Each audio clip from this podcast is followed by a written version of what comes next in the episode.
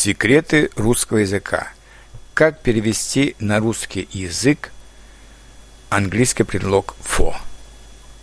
Из своего опыта работы в языковой школе я знаю, как иногда сложно перевести на русский язык английский предлог «for».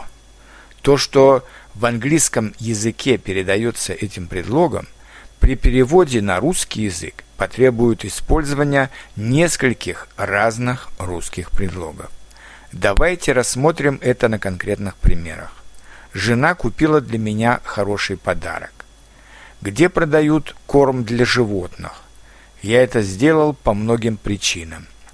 Она долго не могла спать из-за жары. Лекция была назначена на два часа. Я был в Берлине в первый раз в 1990 году. Нам нужно было ждать в течение часа. Это вредно для здоровья. Спрос на нефть повысился. Мои планы на лето. Магазин закрыт на ремонт. У нее хорошая память на имена. Спасибо за вашу помощь. Ее назвали в честь бабушки. Мне нужно лекарство от кашля. Девочка заплакала от радости.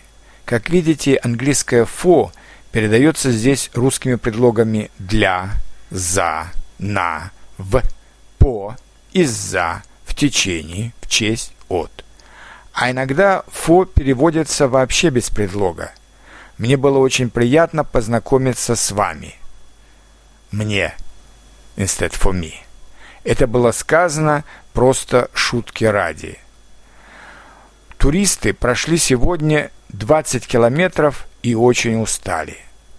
Что касается всего остального, for the rest, насколько мне известно, for all I know, к тому же английское for может быть также союзом, и тогда она переводится обычно русскими союзами так как или ввиду того что. Я не позвонил тебе, так как был очень занят – в лес запретили ходить ввиду того, что наступила сильная жара. Прочитайте еще раз все эти примеры, чтобы не делать ошибок, когда вы переводите «фо» на русский язык. Желаю больших успехов!